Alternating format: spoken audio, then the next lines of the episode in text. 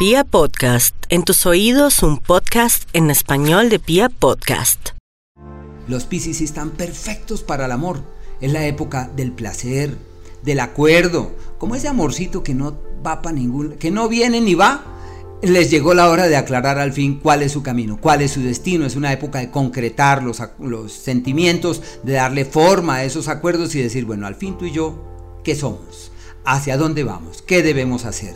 Es una época muy bella en su vida sentimental. Igualmente es una temporada perfecta para sacar a flote sus dotes creadoras, su capacidad creativa, su capacidad de ingenio y para convertirse, por qué no decir, en fuente para terceros. Venus sigue aún en el eje de la familia, que es el referente de quienes pueden arreglar su casa, remodelarla, armonizar con los que viven. Una época muy bella.